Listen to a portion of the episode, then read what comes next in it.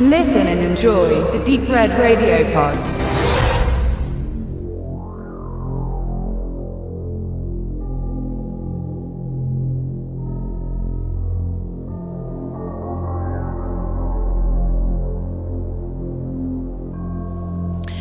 Ghost in the Shell Standalone Komplex ist eine Sci-Fi-Cyborg-Anime-Serie, die auf der gleichen Manga-Vorlage von Shiro Masamune beruht, wie auch die beiden Anime-Spielfilme Ghost in the Shell und Ghost in the Shell Innocence.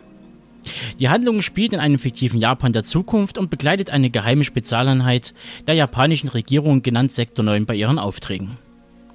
Die Mitglieder von Sektor 9 bestehen aus Ex-Militärs, Ex-Cops und sogar ehemaligen Kriminellen. Die Fälle, die sie bearbeiten, betreffen vor allem Verbrechen im Hightech-Bereich, Cyberterrorismus, Schutz ausländischer Würdenträger, Spionage und Kapitalverbrechen begangen von hochrangigen Vertretern der Gesellschaft. Die Serie streift dabei so vielfältige Themen wie die Macht multinationaler Konzerne, die zunehmende Technisierung der Gesellschaft, die Natur des Lebens an sich, die Kultur des Computerhacking, geheime Regierungsverschwörungen und noch vieles mehr. Sprich, es dreht sich um die Eckpfeiler des Cyberpunk, wie ihn auch schon William Gibson in seiner Neuromancer-Trilogie oder auch Jeffrey Thomas mit seinem Punkton-Universum beschrieben hat.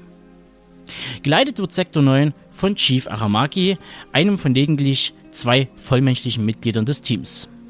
Aramaki ist vor allem damit beschäftigt, Sektor 9 die nötige politische Rückendeckung zu verschaffen, was bei den politischen Sprengkraft mancher Fälle auch bitter nötig ist. Die Hauptprotagonistin der Serie ist Motoko Xanani von allen meist nur gemäß ihres höheren militärischen Ranges der Major genannt. Sie wurde bereits in sehr jungen Jahren ein vollständiger Cyborg, erhielt also einen vollständigen Cyberkörper, auch Shell genannt. Dessen einzig verbleibender echter biologischer Bestandteil in ihrem Metallgehäuse das verkapselte Gehirn, ein sogenanntes Cyberbrain oder Ghost genannt, ist. In dieser Welt, in der Mensch und Maschine dann kaum noch unterscheidbar sind, kann eine merkwürdig wirkende Armbanduhr zum beruhigenden Zeichen von Kontinuität werden, das von Cyberkörper zu Cyberkörper mitgeführt wird, sozusagen als letztes sentimentales Symbol von Menschlichkeit. Menschlichkeit und vor allem Roboterethik sind weitere Schlagwörter. Neben der Cyborg-Technik sind Robotik und künstliche Intelligenz derart weit fortgeschritten, dass manche Menschen sprich Männer, sich perfekt menschlich aussehende Roboter als Gefährtinnen halten, die durch Software beliebig ergänzt oder customized werden. Diese Art Roboter dienen bisweilen auch in Bordellen als Gespielinnen, was zum Anlass genommen wird, die Problematik von sexueller Sklaverei, Entwicklung eines Selbstbewusstseins usw. So zu beleuchten. Bei Computerfreaks aller Art besonders beliebt ist die Serie vor allem durch die Figur des Hackers namens The Laughing Man der sich als Fan des Autor J.D. Salinger zu erkennen gibt und dessen rätselhafter Fall Sektor 9 als eine Art roter Faden durch die gesamte erste Staffel hindurch beschäftigt.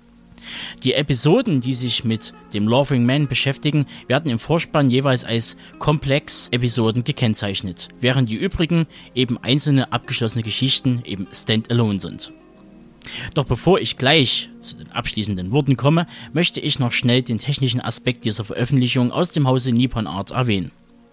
Mir lag dabei die Blu-ray-Komplettbox der ersten Staffel vor. Diese kommt mit knackigen 650 Minuten auf 4 Disc daher.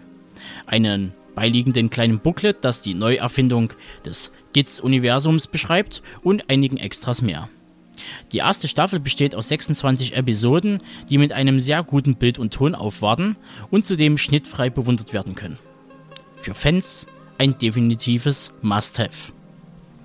Okay, mein Fazit.